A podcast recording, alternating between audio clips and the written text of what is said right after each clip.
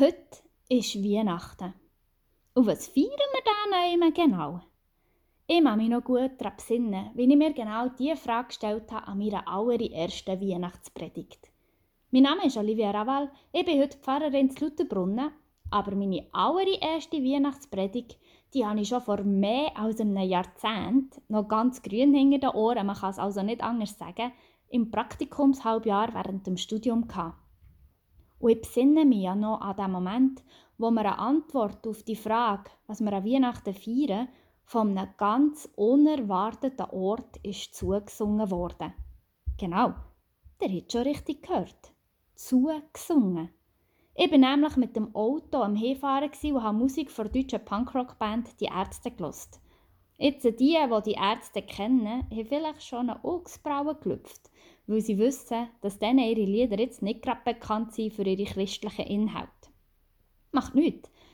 Ich habe da gleich eine Weihnachtsbotschaft drin gehört, in meinem jugendlichen Elan. Es gibt nämlich ein Lied von den Ärzten, das heißt Revolution. Und dort singen sie Revolution stand auf unseren Fahnen. Revolution stand uns im Gesicht.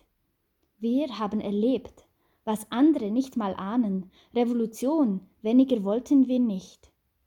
Wir haben geträumt von einer besseren Welt. Wir haben sie uns so einfach vorgestellt. Genau das ist Weihnachten. Es ist der Anfang von einer Revolution, der Anfang von einem Umsturz und neuer Hoffnung. Und dabei fängt es ganz unspektakulär an mit einem Kind, das auf die Welt kommt. Und das Kind ist als grosser König angekündigt worden. Nur, es wird in einem Stall geboren. Nicht etwa in einem Palast, umgeben von Reichtum und Diener, sondern im Stroh, neben dir, im Dreck zwischen den Ärmsten. Nicht gerade das, was man von einem grossen König würde erwarten. Es ist anders, verdreht. Es ist revolutionär. Revolution bedeutet Umkehrung, Veränderung. Und Jesus verkehrt die herrschenden Verhältnisse ins Gegenteil. Was unwichtig, gering und unwürdig scheint, wird erwählt, bedeutend und gross. Und das fällt schon bei der Erzählung um seine Geburt an und zieht sich durch, durch sein ganzes Leben, seine Lehre, sein Sterben. All das birgt explosives Revolutionspotenzial. Weil ich frage mich, warum ärgern uns so viel Gleichnis insgeheim ein bisschen, was er erzählt hat? Weil sie sticht, dass da ein anderer Maßstab angesetzt wird, als wir uns gewöhnt sind. Warum tun wir uns letztlich so schwer mit dem doch eigentlich einfachen Gebot von Nächstenliebe? Weil wir dann unser Gegenüber als gleichwertig müssten anerkennen.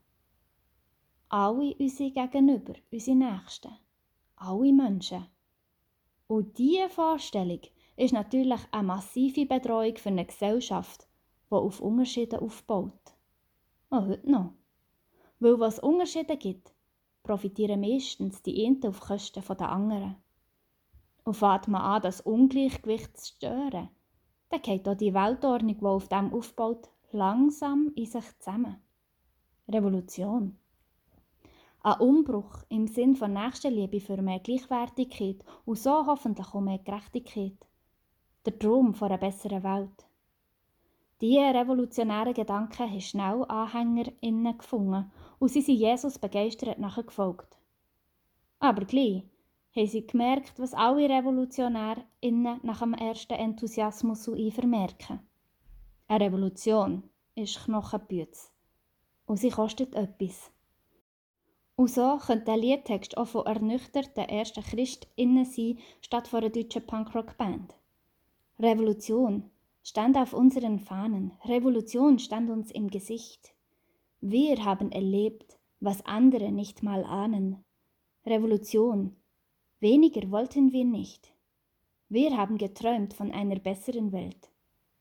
Wir haben sie uns so einfach vorgestellt. Jesus hat gewusst, wie gross die Herausforderung ist.